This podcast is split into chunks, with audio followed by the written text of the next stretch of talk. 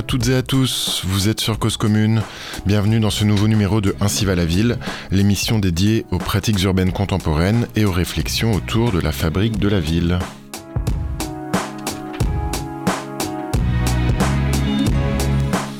Au cours des dernières décennies, de nombreuses initiatives citoyennes ont vu le jour en Europe, montrant au passage leur divergence avec les habitudes de planification traditionnelles et réussissant à intégrer dans la fabrique urbaine des besoins citoyens non formalisés.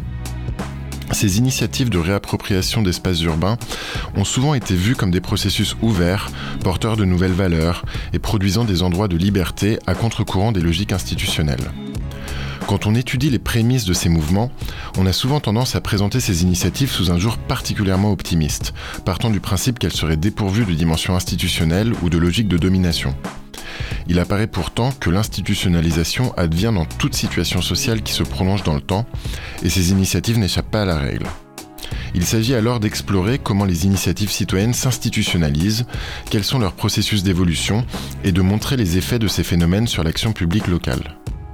On remarque alors que malgré les phénomènes d'accoutumance et d'institutionnalisation progressive, ces expériences d'appropriation d'espace continuent à laisser place aux approches hétérodoxes et qu'elles gardent un certain degré de flexibilité lorsqu'il leur faut faire face à des événements inattendus. En conservant in fine des valeurs et des manières de faire alternatives, ces mouvements créent de fait des institutions alternatives. Alors, même si ces organisations paraissent avoir du mal à innover dans leur dimension institutionnelle et leur gouvernance, les espaces qu'elles façonnent offrent des milieux propices à l'innovation pour leurs usagers et constituent des sources d'inspiration pour les acteurs extérieurs qui peuvent alors transférer à d'autres contextes les alternatives qu'ils y trouvent. Ce texte est une traduction libre et quelque peu simplifiée par mes soins de la présentation de la thèse de doctorat en planification locale et politique publique de Francesco Campagnari, soutenue à l'Université de Venise et intitulée, je traduis encore, Décentrer les initiatives citoyennes entre institutionnalisation et innovation. Francesco Campagnari est aujourd'hui post-doctorant au Centre d'études des mouvements sociaux à l'EHESS et a été impliqué dans euh, un tiers-lieu et une association nommée Interzona, qui est un centre culturel à Vérone. Bonjour Francesco Campagnari. Bonjour à tous et à toutes.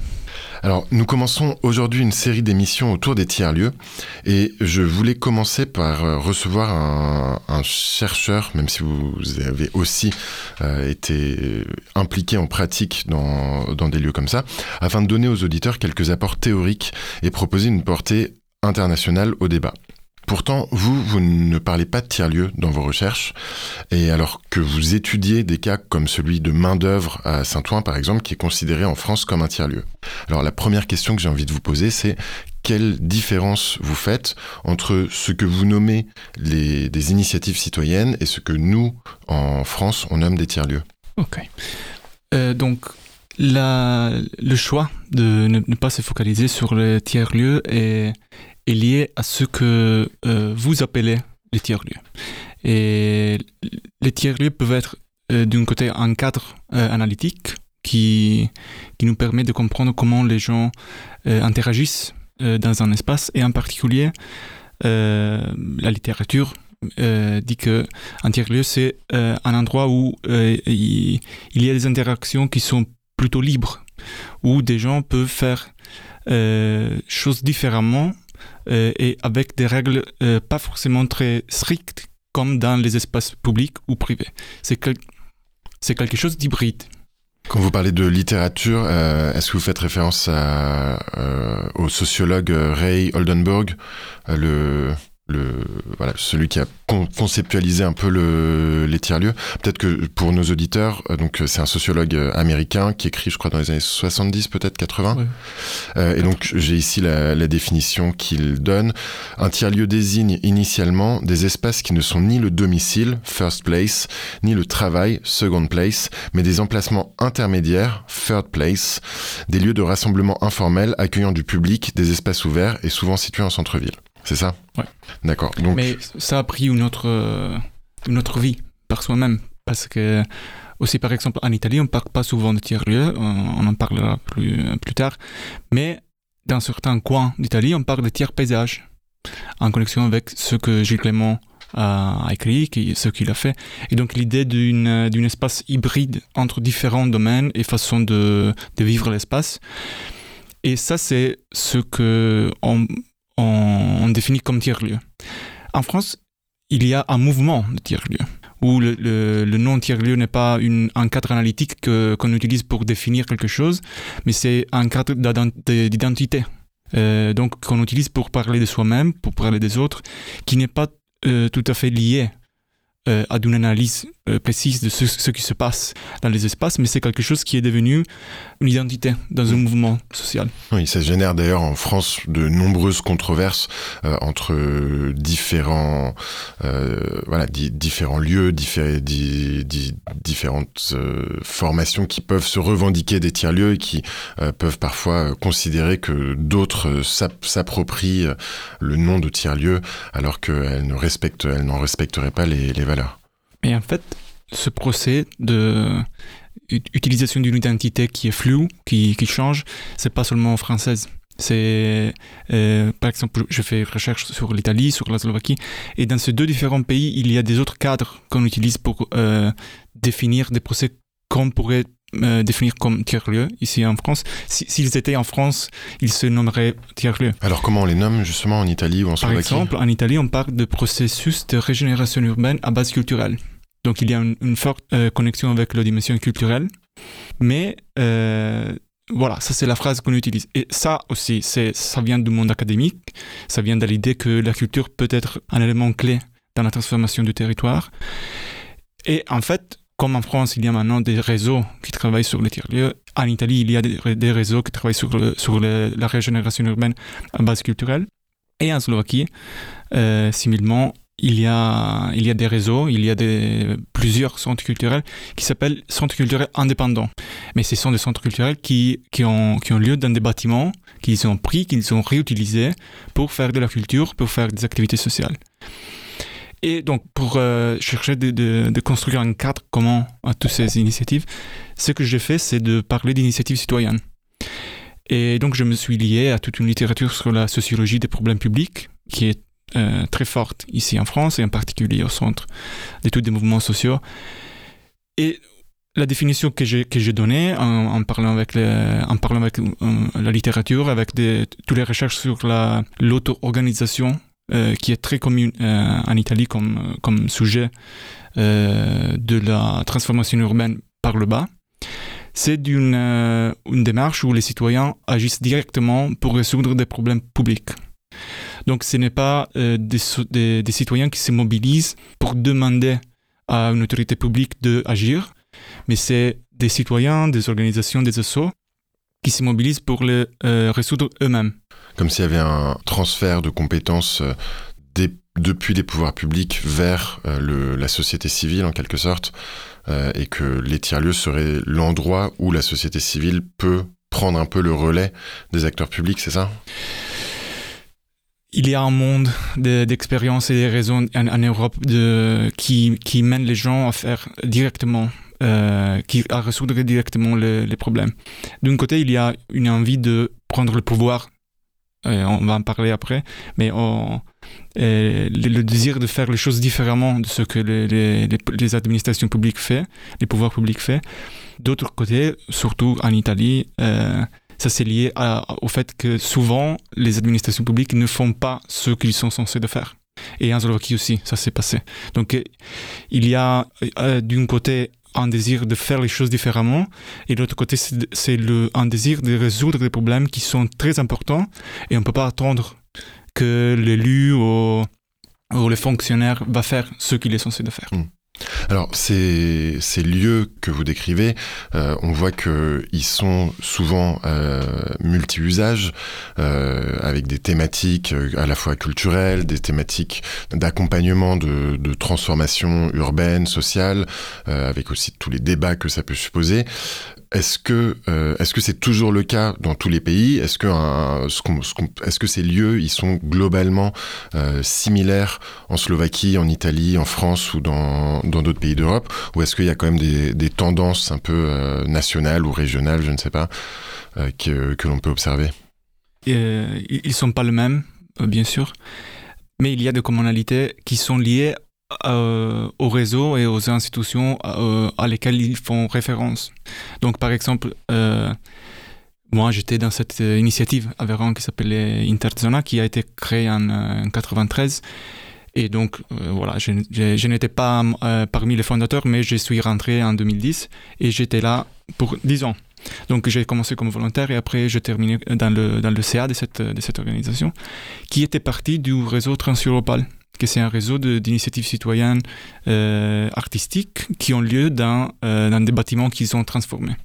Et donc, si on regarde toutes les initiatives qui sont dans ce réseau, qui sont maintenant plus de 150, on voit des communalités. On voit qu'ils ont de, de, de, façon similaire à faire les choses. Mais pourquoi? Parce qu'ils se reconnaissent l'un avec l'autre, ils apprennent l'un de l'autre. Mais si, par exemple, en Italie, il y a 10 euh, 10 expériences qui sont dans le réseau, il y en a des milliers qui sont différents de ceux qu'on trouve dans ce réseau. Donc c'est très difficile de trouver des, tendances au niveau national et international de, de communalité. Il y a des, connexions transversales entre des différentes façons de, faire la ville, euh, de, gérer la ville, de, se, se, lier aussi à des cultures euh, politiques donc, euh, par exemple, en Italie, on a très fort, on avait très fort l'idée de, des centres sociaux. Et ça, c'est plutôt différent de ce que ces, espaces font euh, au niveau politique. Peut-être vous pouvez rappeler aux auditeurs de Cause Commune euh, ce, voilà, le, brièvement l'histoire et le, principe des centres sociaux en Italie, parce que c'est quand même quelque chose qui est très marquant dans le paysage de ce pays. Ok, donc avant tout, euh, je, je veux dire que ce n'est pas mon, euh, sujet.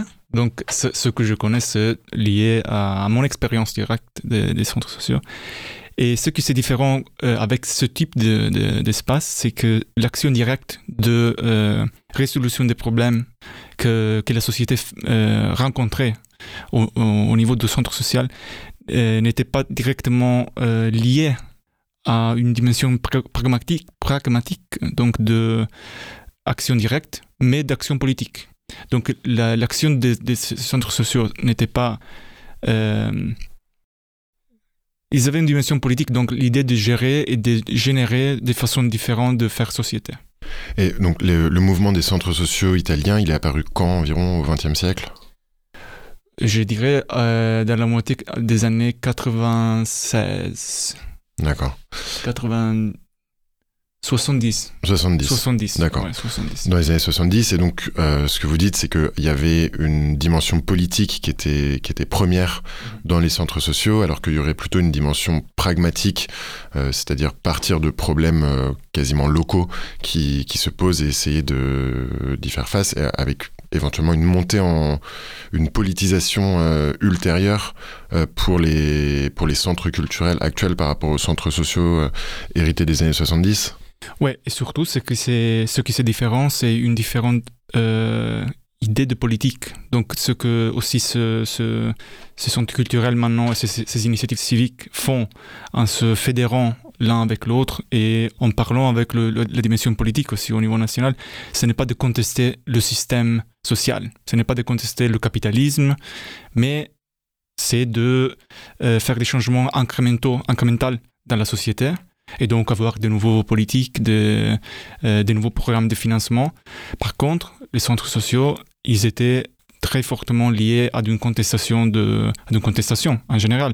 Donc au niveau du de système économique, au niveau du système social euh, et aussi des systèmes de, de valeurs qui, qui guidaient la société.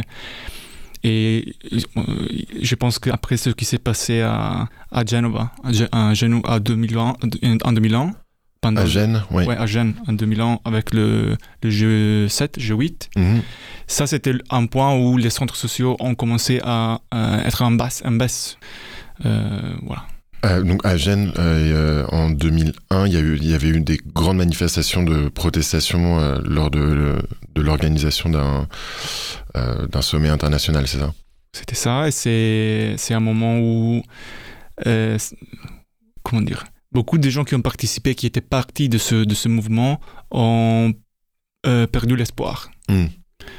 Parce qu'il y avait une répression terrible euh, de, Et aussi, il y avait une très grande mobilisation de, de, de, ce monde politique qui n'a pas mené à, des effets très importants au niveau de, des décisions que, mm. que la politique a prises. Et donc, est-ce que ce serait un moyen de dater le moment où euh, les centres, sociaux comme ça en Italie ont perdu quelque part euh, une forme de leadership politique au, niveau de des manières qu'ils pouvaient proposer euh, d'agir politiquement? Et c'est aussi dans les années 2000 qu'on voit apparaître les lieux culturels, les voilà ces espaces de régénération urbaine à vocation culturels, comme, comme vous les appelez, ou les tiers-lieux en France, et donc qui proposent en effet des, des manières euh, complètement différentes d'agir politiquement, plus dans l'alternative, plus dans euh, éventuellement la, la, collaboration avec les acteurs publics, avec les acteurs privés, euh, même si ça peut être, même si on peut conserver des, des, approches critiques par rapport à, par rapport à ça. Donc il y a, y a un changement de stratégie qui, qui se met en œuvre, et donc un foisonnement à ce moment-là des, des, lieux qui arrivent euh, partout en Europe. Et c'est comme ça que vous avez publié récemment un article collectif avec euh, Ezio Micelli et Elena Ostanel intitulé Culture Leading to Urban Regeneration, Empirical Evidence from some Italian Funding Programs. Et donc ce, cet article dans lequel vous adoptez, une, enfin vous montrez déjà euh, qu'il existe des centaines euh, de tiers-lieux en Italie et que donc vous avez pu euh, étudier euh, tous ensemble quelque part avec une approche quantitative. Euh, et est-ce que vous pourriez nous parler rapidement de, de cet article et surtout nous dire bah, ce que ce qu'il nous apprend aujourd'hui, 20 ans 20 ans après ce, ce tournant? Donc avant tout, je pense qu'il y a une différence entre l'Italie et la France en termes de quand ces, euh, ces initiatives ont, eu un changement de marche. Oui, parce qu'en France, euh, la fin des années 90 euh, a été le moment où ça a commencé. Je pense avec Mandovre, avec la, friche Belle de Mai. Et aussi où le, ministère de la Culture et de, la Ville ont commencé à les voir à, les reconnaître. De l'autre côté, en Italie, ça s'est passé dix ans plus tard. D'accord. 10 ou 15 ans plus tard.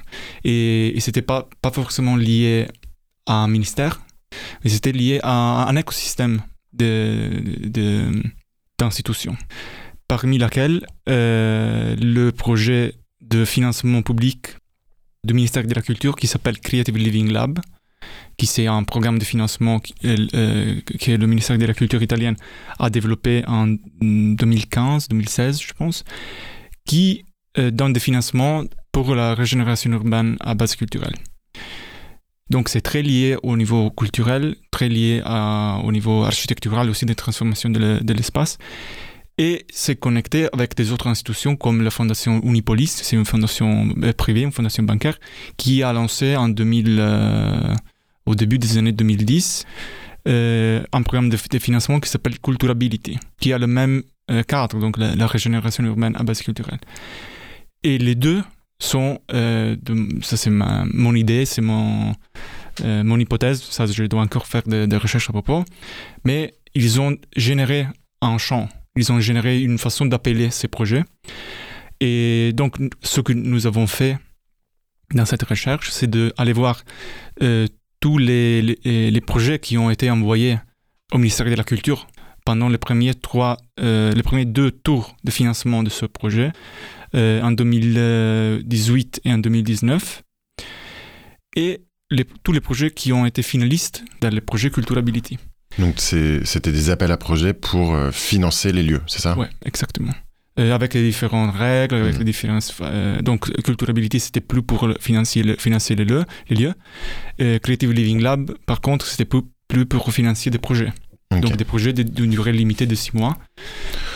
Donc vous avez euh, du coup eu accès à tout ce corpus de données sur les lieux. Donc c'est en, tout, je crois qu'il y a plusieurs centaines de lieux, c'est ça? Donc ouais, on a on a reçu euh, 600 environ 600 projets et on, les a, on les a étudiés pour comprendre, euh, que naturellement, pas, pas tous les projets qui avaient été envoyés à ces, à ces appels à projets étaient cohérents avec ce qu'on voulait voir. Donc on les, a, on les a regardés, on a fait un screening mmh. de, de, du cadre qu'on voulait utiliser, donc des projets qui euh, utilisent la culture euh, pour faire des transformations urbaines dans l'espace, donc pas des choses qui, euh, qui n'ont pas une dimension spatiale. Donc, qui sont, qui sont seulement des festivals, par exemple. Et d'autre côté, des projets qui ont l'idée d'une durabilité dans le temps. Donc, euh, pas des projets qui sont temporaires dans le bref temps, donc six mois par exemple, mais quelque chose qui a une, une perspective de durabilité dans le temps et de construction des relations avec le, le contexte local. D'accord. Et ça, c'est déjà une différence avec, euh, avec la France, je pense. Ouais, bon, on, pourrait, on pourrait y revenir. Mais donc, du coup, le, les, les, conclusions de, de votre article, pour donner quelques grandes conclusions aux, aux auditeurs, qu'est-ce que, qu'est-ce que vous avez découvert à travers ces échantillons? Donc, le, la, la, chose la plus importante de ma, de, de, de ma partie, c'est que le rôle de la culture dans ce projet, euh, le rôle de la culture et des activités culturelles, dans le sens que la culture n'est pas le seul type d'activité qui se développe dans ces espaces, mais c'est une activité qui fédère des autres activités, notamment euh, des services publics, donc de, de welfare state, euh, qui ne sont plus offerts de, de l'État ou, ou, des établissements locaux, locaux, locaux, locaux et, mais qui sont développés par ces, euh, par ces endroits, donc par ces organisations. Et de l'autre côté aussi des, des, des, activités économiques, donc euh, des activités de, euh, du café ou des services qui sont donnés par, euh, avec, pour des autres organisations, par exemple des centres culturels qui s'occupent maintenant de faire la, la, validation des projets pour des autres euh. Euh, et ça, c'est un service qui est parti de, de ces endroits. Une autre chose très importante, c'est la localisation dans le, dans le territoire des, des municipalités. -hmm. on, a, on a essayé de le mapper. Et ce qui est sorti, c'est que le, la majorité, je voudrais dire un, environ la moitié de ces espaces se localisent dans, dans une, une partie périphérique euh, de l'espace urbain. Oui, mais ça, je, je m'y attendais pas vraiment. Surtout que, enfin voilà, euh, Oldenburg, il, il explique qu'en général, les tiers-lieux, c'est plutôt en centre-ville, et c'est la représentation qu'on s'en fait beaucoup en France, alors que, effectivement, la plus, enfin, ouais, la, la petite majorité mais quand même la majorité des, des, lieux que vous étudiez, ils sont en dehors des centres. Ça, comment vous vous y attendiez? Oui, en Italie, c'est très commun. Parce que c'est dans le centre, il, y a deux dimensions. La première, c'est que euh, dans le centre-ville, peut-être peut, qu'il n'y a pas besoin de ce type d'espace. D'autre côté, le marché immobilier ne, ne laisse pas d'espace mmh. pour faire ces expérimentations. Et donc, dans, le, dans une côté économique et politique, c'est plus facile d'obtenir des espaces dans la périphérie des villes ou aussi semi-centrale. Ça, c'est aussi ouais. une... euh, Est-ce qu'on pourrait aussi euh, l'expliquer par le fait que peut-être que les villes italiennes euh, ont une forme plus diffuse, plus étalée que, que les villes françaises, par exemple Oui, ça c'est ça c'est très vrai aussi dans le, surtout dans le nord euh, de l'Italie. Et ce qu'on a aussi observé c'est la différente distribution dans le, dans le territoire. Ça ce n'est pas dans l'article mais c'est une chose qu'on qu a noté entre le nord et le sud de l'Italie. Oui. donc par exemple dans le nord il y a une très grande diffusion aussi dans les villes petites et moyennes euh, mais avec une concentration dans les, grandes villes donc euh, avec plus de 100 000 euh, habitants par contre dans le sud il y a quasiment aucune expérience au dehors des, villes, des grandes villes. Donc Palermo, Naples, Bari, Lecce sont les villes où il y a beaucoup plus d'expérience de, que, dans le, que dans le nord, par exemple. Il y a une différente aussi de, structuration territoriale des endroits où ces espaces peuvent se, se lier. La seule euh, région qui a une, une, démarche, une distribution plus, ter plus territoriale que centralisée dans la ville, c'est la Puglia. Que c'était une région, ouais, les ouais. que c'est une région qui avait des politiques publiques à support de l'expérimentation culturelle euh, pendant dix ans. Et les effets se voient dans le fait qu'ils euh, ils avaient du support pour se localiser aussi dans les espaces plus difficiles et plus petits. On va revenir par la suite sur euh, ce lien entre euh, la, diffusion et l'émergence des tiers-lieux avec les, politiques publiques, mais auparavant, on va faire une première pause musicale en écoutant un morceau de Fleetwood Mac, Go your own Way.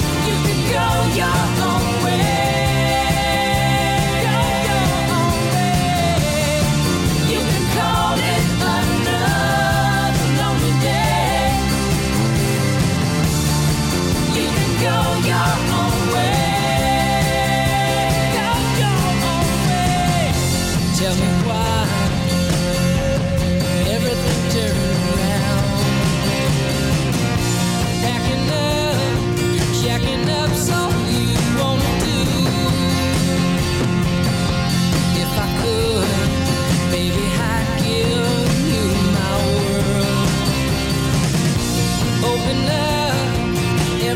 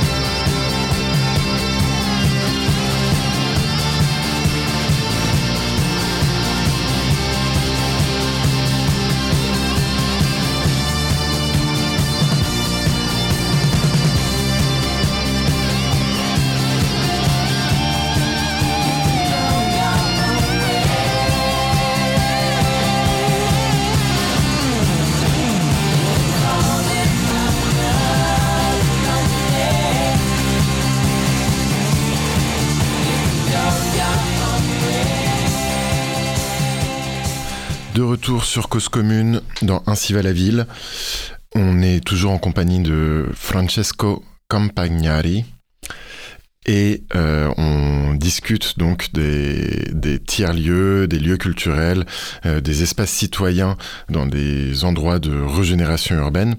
Et donc, euh, Francesco, vous êtes aujourd'hui en post-doctorat à l'EHESS et vous étudiez comment est-ce que ces lieux se mettent en réseau à l'échelle européenne. Alors on a parlé dans la, vous évoquiez dans la première partie de l'émission le réseau euh, Trans-Europe euh, qui rassemble donc plus d'une centaine de membres en Europe, qui répertorie aussi, euh, je crois, 2500 euh, lieux culturels euh, à travers l'Europe.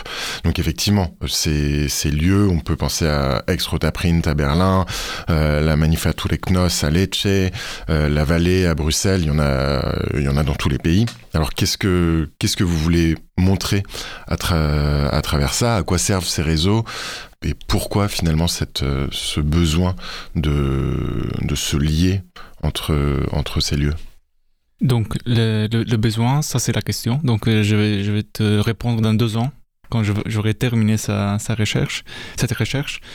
Bon, on vous réinvitera alors.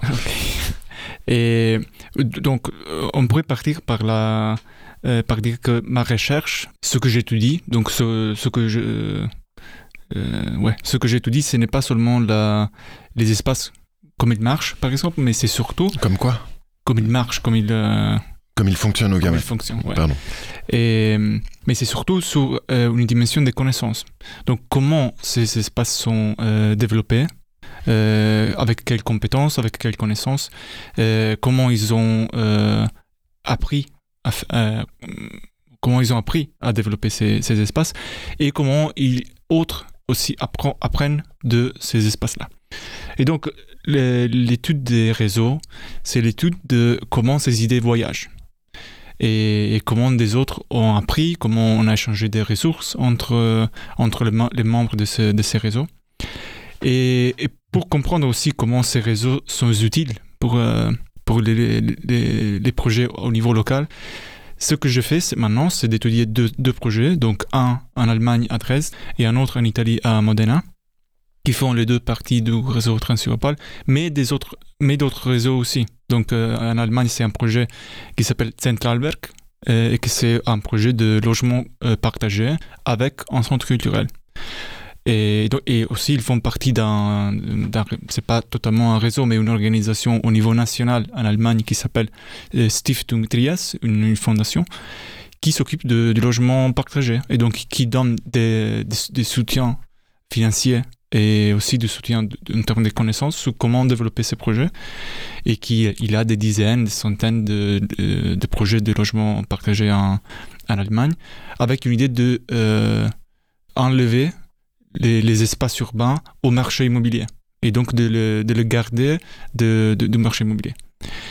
De, de l'autre côté, il y a, il y a euh, Lab à Modena qui fait partie de Transeuropol et de euh, deux autres réseaux, donc CivicWise, qui c'est un, réseau euh, global d'initiatives civiques de euh, Civic Innovators, ils s'appellent eux-mêmes, et de, du réseau dont je parlais avant, c'est un réseau de régénération urbaine à base culturelle en Italie qui s'appelle le Stato dei Luoghi, euh, qui veut dire l'état des lieux, et qui est né il y a trois ans. Donc c'est très, c'est tout jeune.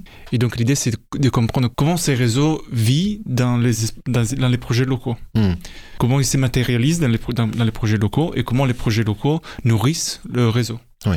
Et alors, du coup, qu'est-ce qu'on. Donc, euh, vous disiez on échange des idées à travers ces réseaux. Est-ce qu'on échange d'autres choses? Est-ce qu'on échange, euh, je sais pas, des, de l'argent, des, des, salariés? Est-ce qu'il y a des, euh, je, pense par exemple à Plateau Urbain et Comuna, donc coopérative française et, et, une ASBL belge qui elles ont, fait un programme entre elles de, qui s'appelle Erafriche pour échanger des, des salariés pendant quelques temps pour comprendre un peu comment fonctionnent les autres. Qu'est-ce qu'on fait à part discuter dans, dans ces réseaux? Ça change beaucoup d'espace en espace parce que chaque, euh, chaque projet utilise le réseau en fonction de ses besoins locaux. Hmm. Et, donc, je peux faire un exemple de Interzona, le projet où j'étais parti à, Vérone, qui était aussi parti de Transeuropol. Et nous, on était tous volontaires. Il n'y avait personne de payer, personne n'était salarié par, par le projet, mais on utilisait Transeuropol pour avoir une légitimité internationale au niveau politique avec, avec la ville et pour apprendre euh, par des autres expériences. Donc on a fait beaucoup d'échanges avec des autres, euh, des autres initiatives. Mais aussi dans le réseau, il y avait beaucoup d'initiatives qui faisaient des projets européens, donc des, des Horizon, des Creative Europe. Et par contre, euh, Trias, c'est une organisation qui se base surtout sur une dimension financière. Et donc, il y a une idée de mettre en commun les, les valeurs immobilières pour euh, aider des autres projets qui se développent hmm. dans ce, dans ce sens-là. On a l'impression que et ça, ça, ça, recoupe avec ce que, ce que vous disiez en début d'émission. Finalement, euh, ces, ces, endroits euh, sont des endroits qui n'ont pas directement, ou n'ont pas premièrement une, ambition politique, euh, mais que en se regroupant à l'échelle européenne, ça fait un petit peu comme un archipel qui peut alors revendiquer une dimension politique, revendiquer un, autre rapport à l'immobilier, à la, propriété privée éventuellement, etc. Euh, est-ce que est-ce que c'est à ce niveau-là que les, que les lieux euh, acquièrent une dimension politique. Vous parlez de légitimité, quoi de plus politique justement que le fait d'avoir une voix légitime dans un espace? Tout à fait. Ça, c'est hum, pas seulement au niveau, au niveau européen, mais aussi au niveau, au niveau national. Par exemple, une idée, euh, une idée qui est très commune, c'est que ces réseaux servent seulement à changer d'idée. Mais euh, par exemple, le, réseau dont je parlais avant en Slovaquie, qui s'appelle Antena, c'est un réseau de, de, centres culturels indépendants. Il a été créé pour faire du lobbying avec le ministère de la Culture. Mmh. Et ils ont eu beaucoup de, succès avec ça, parce que le ministère de la Culture a euh, créé une nouvelle institution qui s'appelle le, Fonds slovaque pour les arts, qui a un programme de financement pour les centres culturels indépendants. Et donc, ce qu'ils ont fait, c'était pas euh, politique euh, stricto sensu, c'est pas, ils n'ont pas engagé avec, avec les partis politiques, mais ils se sont mobilisés pour obtenir des changements au niveau institutionnel. Et, je dirais que ça, c'est la en retournant à l'idée euh, initiale d'initiative euh, citoyenne, ce qu'ils font au niveau politique, c'est pas euh, partisan, c'est pas lié au parti, c'est pas lié au syndicat, mais c'est l'idée de faire du militantisme en, façon différente. Et, donc de promouvoir des façons différentes de faire institution, de faire, de, gérer la société. Et ça se passe aussi par se fédérer au niveau souverain local en réseau et en promouvant aussi des, relations avec les, administrations publiques. Alors, on va revenir dans la troisième partie de l'émission sur justement ces relations avec les, administrations publiques. Euh, en attendant, on va marquer une deuxième pause musicale en écoutant sur Cause Commune More du groupe Low.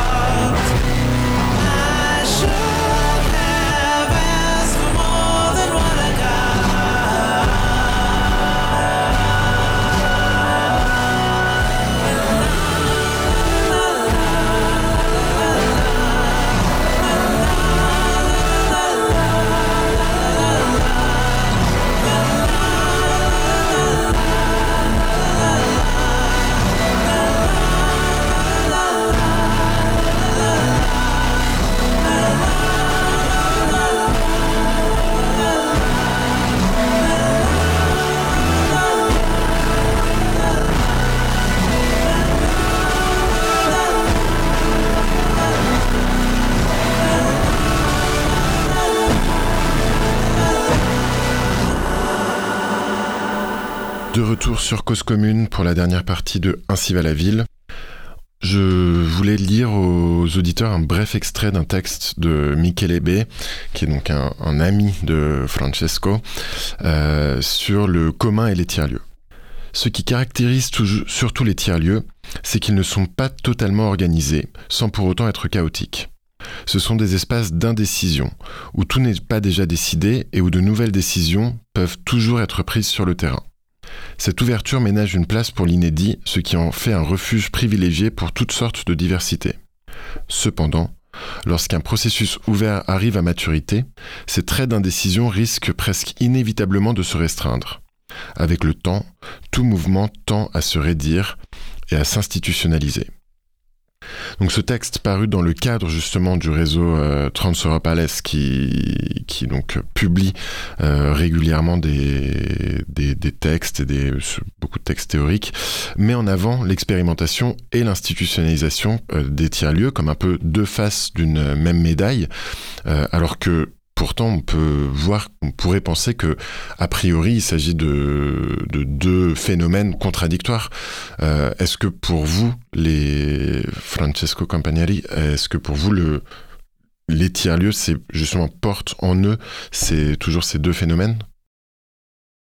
Je pense que euh, toute activité sociale euh, amène ces deux aspects ensemble.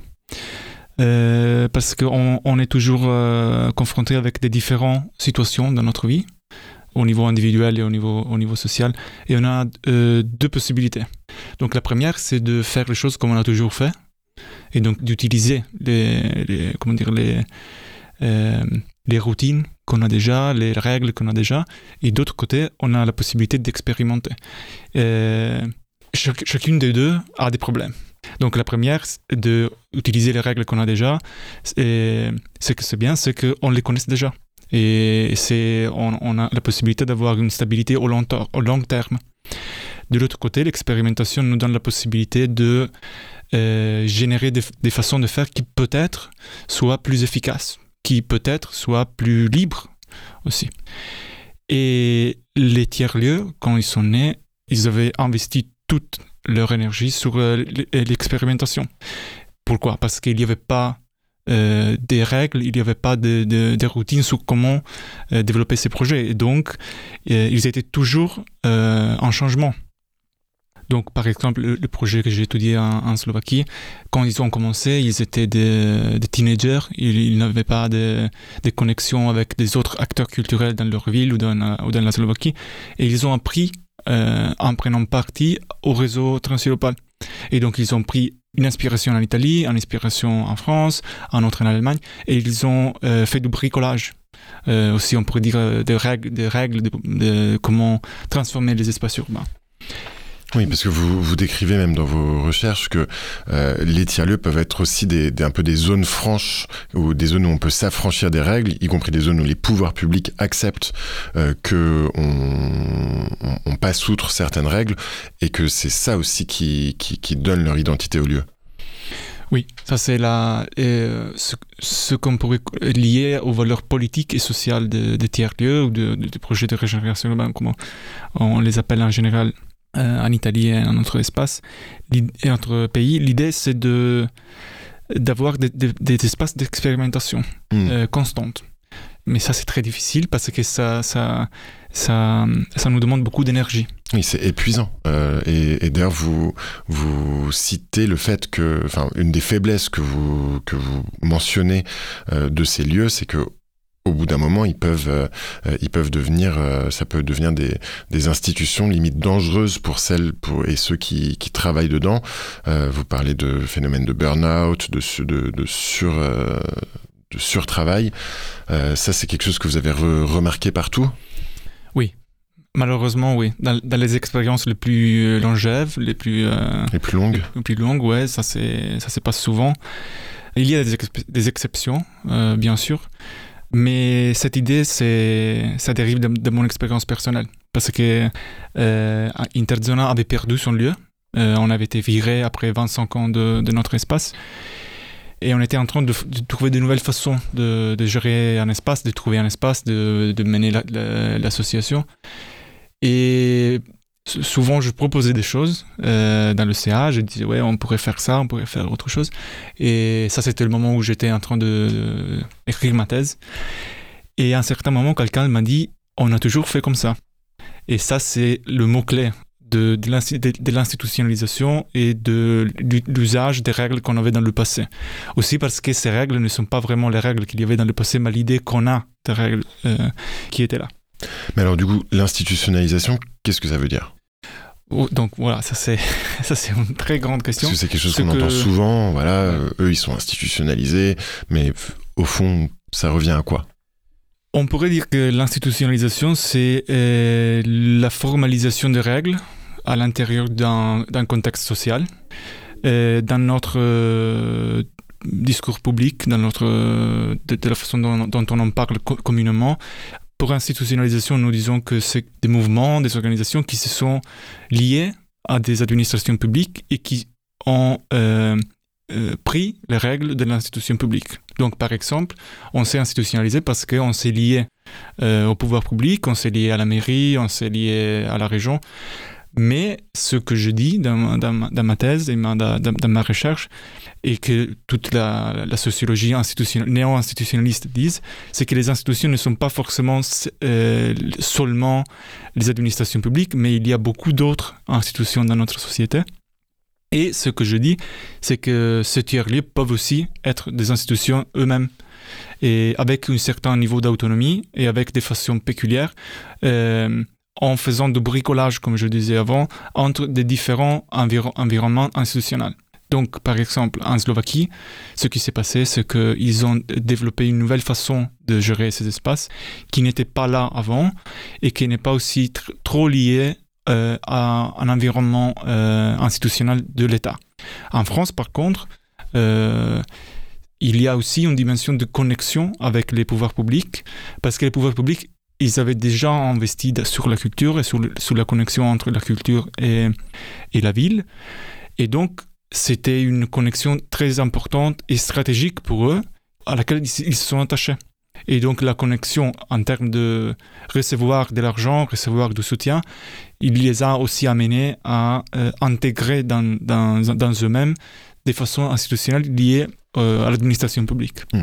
Alors vous parlez pour, les, pour ces lieux d'institutions alternatives, euh, et si je comprends bien, l'institutionnalisation, c'est le, le fait de d'intégrer des normes d'action euh, et qui, qui soient écrites à l'avance et qui donc donnent un, un cadre dans lequel on, on agit, c'est ça? On pourrait, on pourrait dire que donc avant tout l'institutionnalisation c'est pas un projet qui termine avec la création d'une institution mais c'est quelque chose qui se continue et qui se répète euh, toujours mhm. Donc, ce qu'on pourrait dire, c'est que le procès d'institutionnalisation, c'est un procès où on a des règles qui se reproduisent dans l'organisation. Et hum, ce que, par exemple, s'est passé en Slovaquie, c'est qu'ils ont fait eux-mêmes les règles. Mhm. dans l'organisation qui maintenant c'est des règles institutionnalisées par eux-mêmes et socialisées aussi au niveau social, au niveau, au niveau national. Et ce sont des règles euh, aussi liées à l'idée d'incertitude. Donc ils se gèrent eux-mêmes, ils ont des façons de, euh, de s'organiser qui sont liées à l'idée d'avoir une autonomie personnelle, mais ce n'est pas libre. Ça, c'est le, le, point, le, point central. C'est pas. C'est pas libre au sens euh, chaotique ou anarchiste, c'est ça? Parce qu'il y a des règles. Il y a des règles. C'est pas possible d'être euh, autonome comme tu veux. Tu dois être autonome de la façon dont l'organisation te demande de l'être. Mais pour autant, donc ça voudrait dire que l'institutionnalisation des tiers-lieux, c'est juste le fait que ce, ce, sont des endroits qui produisent un corpus de, de règles et de vie euh, en société, euh, mais qui n'est qui ne sont pas forcément les mêmes que celles euh, des acteurs publics ou des financeurs privés. Il n'y a pas de correspondance entre, euh, entre, entre les deux. Pas forcément. Ça, se peut passer, bien sûr. Mais pas forcément. Aussi parce qu'il y a, on a beaucoup d'institutions différentes dans notre société. Donc, euh, si je pense aussi au, militantisme, c'était une, une institution, une façon de faire société qui est en baisse maintenant. Et mais ça pourrait être aussi partie de un centre culturel, un tiers-lieu, voilà. Donc c'est toujours lié à l'idée de qui sont notre notre référence, qui est partie de notre réseau, qui est partie de notre constellation de, euh, de références. Et donc c'est à ce titre qu'on pourrait accepter l'idée euh, d'une institutionnalisation expérimentale, c'est-à-dire un ensemble de règles qui favorisent finalement l'expérimentation. Je crois que c'est ce que vous développez également dans votre thèse. Ça, c'est au niveau normatif, au niveau de ce que je voudrais. Euh, ça, c'est ce que je propose. Ça, c'est ce que je pense que ce serait bien dans notre ville d'avoir. Donc, d'avoir une dimension toujours expérimentale et de, de changement des façons dont on s'organise, on, gère la société. D'autre côté, ça a besoin de beaucoup de ressources pour se développer.